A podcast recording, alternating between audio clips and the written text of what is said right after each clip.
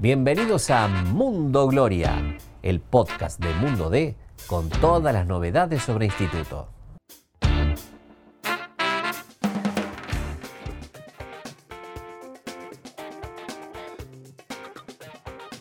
Señoras y señores, bienvenidos a una nueva emisión de Mundo Gloria, el podcast de Mundo D y La Voz del Interior, con todo lo que querés saber del Instituto Atlético Central Córdoba. Mi nombre es Jorge Luna Arrieta y estoy con el señor Agustín Careto. ¿Cómo estás, Agus? ¿Qué tal, Jorge? ¿Cómo va? El gusto, el placer de acompañarte.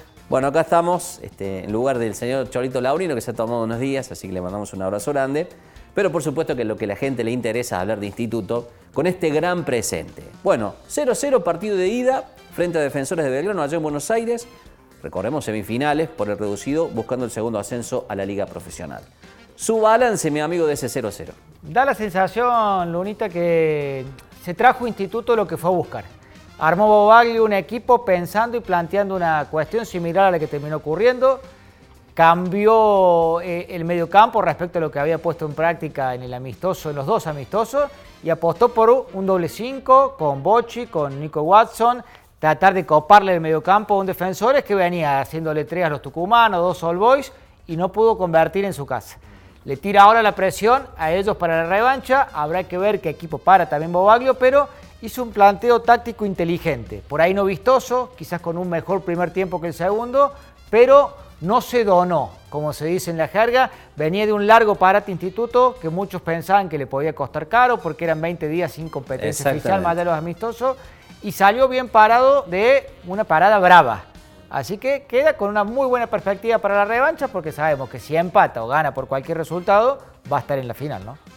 Te pregunto cómo lo viste en cuanto a la confianza del equipo en función de este parate del cual vos hablabas. Si bien jugó dos amistosos, uno más amistoso que el otro inclusive, ¿no? Los jugadores cuidándose, obviamente que tenían que hacerlo de esa manera. Pero bueno, ¿cómo lo viste con ritmo futbolístico, en la sintonía fina del equipo? Bien, bien, bien, lo vi bien porque aparte logró sobreponerse varias cuestiones que le jugaron una mala pasada en estos días. Lo de Parnizari que veníamos contando, eh.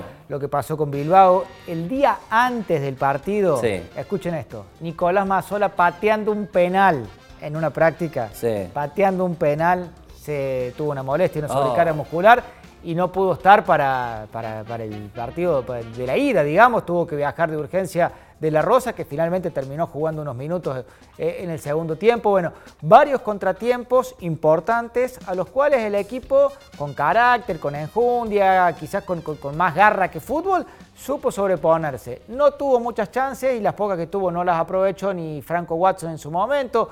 Cuchi tuvo un buen partido, tuvo un buen partido, eso que no se notara la, baja de Nico Mazzola y creo que comparto lo que puso nuestro compañero Daniel Guinazú, que, estuvo en la cancha, que el loco Carranza terminó siendo el más destacado en un instituto que no tuvo grandes figuras, pero sí un nivel parejo en todos sus jugadores. Hay un detalle muy interesante de este instituto que, bueno, como a, a muchos equipos, no solo que instituto, pero ha tenido que irse sobreponiendo a distintos tipos de contingencias, ¿no? Y a veces son una excusa y otras veces son una razón. En este caso, hace una razón siempre para el instituto para salir fortalecido, ¿no? Esto de que lo que no te mata, te fortalece. Y con todas las cosas que le siguen pasando inclusive al día de hoy a instituto, ahí está la gloria. Sí, sí, totalmente. Bueno, incluso arrancamos la semana con la noticia de que Sebastián Corda tenía una sobrecarga, una fatiga muscular. Eh, por suerte ya hoy pudo entrenar a la par de sus compañeros. También comenzó a trabajar a la par, difícil que llegue, pero va a ser el intento, el vikingo Parnizari, que es un vikingo. hermoso loco, Dios mío. Que fue incluso, viajó a Buenos Aires para estar cerca de sus compañeros, para alentarnos. Y va a querer estar, de todos modos, el uruguayo Ferreira, que ocupó su lugar, jugó en buen nivel y, no está mal si juega el uruguayo porque también se entiende bien con, con Alarcón y le permite al derecho jugar por derecha y al zurdo jugar por la izquierda. Ojalá que llegue el vikingo y que tenga un buen dilema eh, Bobaglio. Nos decían en el instituto, necesitamos que toda la semana, una semana entera por lo menos, Parnizari trabaje con normalidad. No alcanza con que uno o dos días antes del partido eh, tenga un par de prácticas, porque recordemos que no jugó ni siquiera los amistosos. Entonces hace más de un mes que Parnizari no tiene ritmo de competencia, este famoso ritmo, ni siquiera ritmo de amistosos. Entonces lo veo complicado. La buena es que Mazzola también estuvo hoy trabajando con los compañeros, probablemente va a tener una chance, no sé si titular, porque Cuchi jugó bien los otros días, capaz en el banco para los últimos 30 del segundo tiempo. Bueno, será decisión de Bobaglio, no lo sabemos nosotros, ni siquiera sabemos si lo sabe él esta hora todavía. ¿no? Me quedo pensando en el vikingo, en esto de la locura, pero además qué, qué empujón motivacional que es para sus compañeros, ¿no? Ve que un tipo tiene esa, esas ganas de estar a pesar de todo, ¿cómo no te vas a contagiar de semejante buena onda, de semejante energía, de semejante ganas de estar? Sí, quizá lo del vikingo se, ha mediatizado un poco más que lo del resto, pero eh, los que seguimos de cerca desde el comienzo de esta campaña en el instituto, sabemos que lo, quizás lo de Parnizari es el reflejo de lo que pasa con la gran mayoría de los compañeros. Otros por ahí tienen un perfil más bajo, sus parejas no mediatizaron a través de las redes alguna historia pero son las mismas ganas que tiene el Negro Alarcón, que lo tuvimos acá en el podcast, que tiene el Loco Carranza, que es el capitán y emblema de este equipo, que tienen los pibes del club que se han criado en la Agustina, y que tiene el Besone, Cavagliato o el mismo Bobaglio. ¿no? Están todos tirando para el mismo lado, después de mucho tiempo en el instituto todos tiran para el mismo lado, y esa creo que es una de las claves eh, para que hoy esté peleando por las cosas que está peleando y no en donde estaba tiempo atrás luchando y mirando de cerca la tabla de abajo. Tal cual. Bueno, Hablando de lo que viene, hay un detalle que no es menor, que es el tema del árbitro, porque en el cotejo de ida dejó alguna polémica en el medio, ¿no? Sí, bueno, por las dudas escuchen más tarde seguramente esto. Estamos martes a la siesta, hoy sale el árbitro eh, para la revancha en Alta Córdoba. Silvio Truco, árbitro de primera, dirigió en la ida, sin grandes polémicas, quizás en algunas divididas, en algunas chiquitas sí dejó algo que decir para los dos lados, lo cual generó apenas terminó el partido, que fue transmitido por DirecTV, lo cual generó una odisea en todos los hinchas buscando cómo hacer para verlo. Tal cual. Eh, escuchamos lo que decía Olivares, calentito, calentito, apenas terminaba el partido. Partido parejo, muy cortado. Se cortaba más cuando atacábamos nosotros que cuando atacaban ellos. Es difícil, es muy difícil y durante todo el año vivimos padiendo estas cosas con el tema arbitral. Es tremendo, es tremendo. La verdad que te, da un poco de impotencia porque uno trabaja toda la semana y llegar a, esta clase de partido, que no es nada fácil, la verdad que no es nada fácil, que, cosas extra te terminen perjudicando y se hace difícil. La verdad que haciendo un balance de este partido, creo que, que fue parejo, pero siempre todas las divididas, las chiquititas eran para ellos. Sí, te quiero repreguntar sobre eso porque también había mucha queja, mucha molestia en el banco de ustedes, ¿no? ¿Sienten eso? Que tal vez esas chiquitas, las pequeñitas, iban para el otro lado, las divididas. Sí, está a la vista. O sea, lo vimos todo. Yo creo que si les pregunto a ustedes, ustedes me van a decir lo mismo. Eh, ya pasó eh, en el torneo cuando fuimos allá, lo mismo. Nos anulan un gol mal anulado, no, no nos cobran una mano que era gol una expulsión que, no, que tampoco es, que me pegan a mí. Entonces son un montón de situaciones que, que las tuvimos que vivir, las padecimos y siguen pasando. O sea, estamos en un reducido, es mucho trabajo lo que nosotros hacemos para llegar hasta acá. Y que por cosas extrafutbolísticas que están en el partido, eh, nos terminan perjudicando y así se hace muy difícil. Volvemos. Bueno, acá estaba la palabra de uno de los referentes, buen jugador, ¿no? Olivares. Buen jugador, de, muy buen pie, pero llama la atención, primero, si hay uno de los equipos que dicen que corre con el caballo del comisario, fue Defensores de Belgrano, cuyo presidente, Marcelo Achille, que estaba vestido como el padrino los otros días ahí en, Belgrano, eh, es el vicepresidente de AFA y mano derecha de Chiquitapia, que van a ir juntos a Qatar, entre otros lugares donde los van juntos, porque van juntos a todos lados. Pero al margen de eso, pusieron un árbitro de primera, no hubo una jugada particular eh, polémica. El propio Olivares incluso fue amonestado, hizo dos faltas, que podría haber visto la segunda amarilla y no se le sacaron. Entiendo quizás que en algunas divididas pudo favorecer el instituto, es cierto, pero el que le respondió hoy a Olivares fue el capitán de la Gloria, palabra autorizada, mucho más que la mía, por supuesto, para hablar del tema. Escuchamos lo que decía el loco Carranza sobre esta situación y sobre lo que puede ser el arbitraje ahora en, Alta Corte y ellos aprovecharon tres contras fatales que, hicieron que el, rival pierda esa oportunidad tan valiosa que tenía. Nosotros vimos el partido, entendimos de que había sectores en el campo donde no le podemos dar ventaja, que tenemos que estar encima, hay jugadores importantes eh, que tiene el rival y hay que tratar de controlarlos y bueno, eh, lo hicimos y lo hicimos bastante bien. Gracias. preguntar por los Cualquier detalle es, importante. Sí, sí. Escuché las declaraciones de, los jugadores rivales y en ese sentido me parece que, que nosotros tenemos que estar al margen, nos tenemos que preocupar netamente de lo deportivo, de lo futbolístico. En estas instancias ponen los mejores árbitros de, la categoría o bajan árbitros de primera división como, como fue en este caso. Entonces nosotros solamente dedicarnos a, jugar, que, los árbitros hagan su trabajo y, no tenemos más, más, que decir. En este último partido me parece que las faltas que cobraron fueron faltas. De hecho ellos tuvieron más pelota parada a favor que en contra. Eh, nada, solamente pensar en el juego y bueno, el rival que hable y que diga lo que, lo que quiera, cada uno trate de hacer su, su juego. En ese sentido, nosotros estamos al margen de, los árbitros y vuelvo a repetir, me parece que en estas instancias, en todas las categorías, ponen lo mejor de, la categoría en árbitros y, si no bajan árbitro de primera división, así que nosotros con eso estamos tranquilos.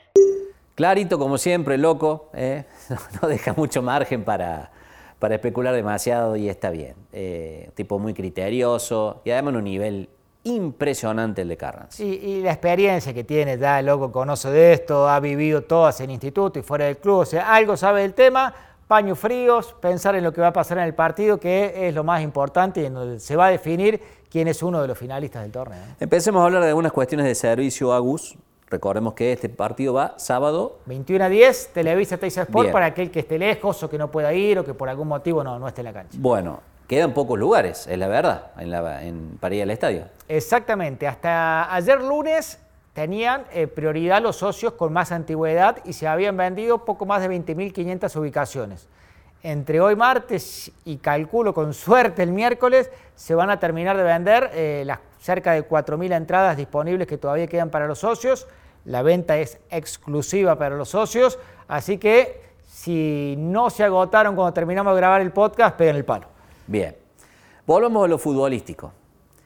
Hablabas de un cambio de sistema en el cotejo de ida, eh, doble 5. Cuénteme un poco ese panorama pensando en lo que ha sido instituto a lo largo de toda la temporada. Sí, es una decisión complicada para Bobaglio, ¿no? Porque después con el diario del lunes va a ser más fácil eh, criticarlo o felicitarlo, ¿no? Porque pensemos, en todo el año Instituto no perdió en Alta Córdoba jugando con un esquema de un solo 5. Uno diría, ¿por qué cambiar lo que durante toda una temporada anduvo bien? Por otra parte, estarán los que dicen, fuimos allá a jugar con defensores, le planteamos el doble 5 y si les complicó a ellos, le juguemos de la misma manera. Bueno, según el resultado, algunos dirán, acertó Bobaglio, se equivocó, la pelota caliente está en sus manos, habrá que ver qué decisión toma, pero imagino que hasta último momento no lo va a definir porque va a ir probando distintas cuestiones y analizando en base a videos, lo que echarle con el cuerpo técnico, qué conviene hacer en, en una decisión que se juega en una temporada, ¿no? Se juega en una temporada entera. ¿Y Defensores en Córdoba cómo anduvo? Bueno, Defensores en Córdoba cuando vino la otra vez perdió por 2 a 1, pero tenemos los antecedentes fresquitos de lo que fueron los octavos y los cuartos de final para ellos, con All Boys y San Martín de Tucumán respectivamente, donde el Dragón estaba obligado a ganar ambos partidos, está en una situación idéntica a la que encararon ellos en octavos y cuartos. Tienen que ir a ganar de visitante un partido, por cualquier resultado, y les ha ido bien con esa fórmula. ¿Cuál es la enseñanza que le dejó Instituto lo del partido con San Martín y Tucumán, por ejemplo? Cuando a San Martín le hacen un gol, se fue a lo loco a buscarlo. Claro. Se fue a lo loco, dejó un montón de espacios y en tres contras defensores le metió efectivamente tres goles. Entonces, si por alguna de las circunstancias le meten un gol a Instituto, Bobalio ya sabe que un gol a los 70, a los 80 o a los 90 vale lo mismo. A no desesperarse, a no volverse loco, porque es un equipo que si le dejas espacios, te mata. Tal cual. Bueno, a estar muy atentos. Bueno, vamos llegando al final de este episodio, pero a mí siempre me gusta que nos vayamos con algún datito de color, que usted siempre tiene uno bajo la mano. Hay varios, hay varios. Por un lado, eh, me voy acordando, no los tengo anotados, pero este jueves se sortea el fixture de la liga profesional. Y va a haber una bolilla que se va a llamar segundo ascendido de la Primera Nacional. Entonces, sea quien sea el que ascienda, ya vas a ver, por ejemplo, con quién va a debutar, cuándo podrías recibir o visitar a Boca o a River, un hipotético clásico con Belgrano o con Talleres. Bueno, eso se va a saber este jueves después del mediodía, con el aliciente de que después de varios años Instituto vuelve a Copa Argentina, que también se va a sortear este jueves. Entonces este jueves vas a ver, eso sí, seguramente, porque Instituto tiene garantizada su participación, con quién va a jugar en Copa Argentina y más o menos el cuadro que le va a tocar a la gloria para 2023. Otros datitos más de color. Están entrenando el arquero Lautaro Petrucci y el delantero Martín Pino en instituto.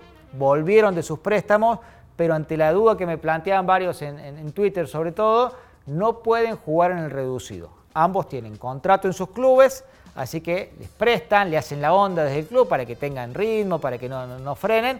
Algo similar a lo que ocurre con Javier Correa y, y Guanchope Ávila, que el Cholito escribió una nota hace poco. El club les hace la onda, pero no pueden jugar. Claro, viene el detalle, viene el detalle. Bueno, ¿y hay recibimiento? Por supuesto que sí. Mira, hubo recibimientos todo el año en este partido, no le iban a soltar la mano al plantel. Van a esperar al colectivo ahí en la Juan B. Justo y lo van a acompañar hasta, hasta la cancha.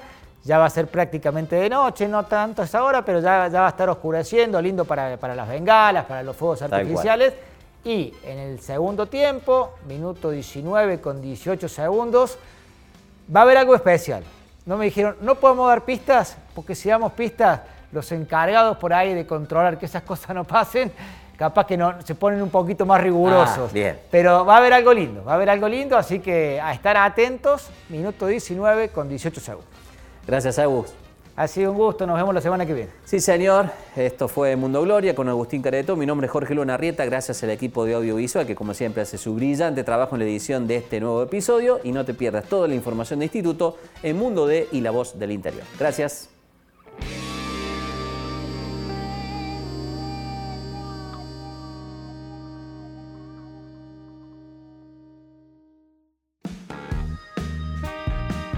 Gracias por escuchar este episodio. Te invitamos a visitar mundode.com.ar para estar al día con todas las noticias sobre la gloria. Nos encontramos de nuevo la semana que viene.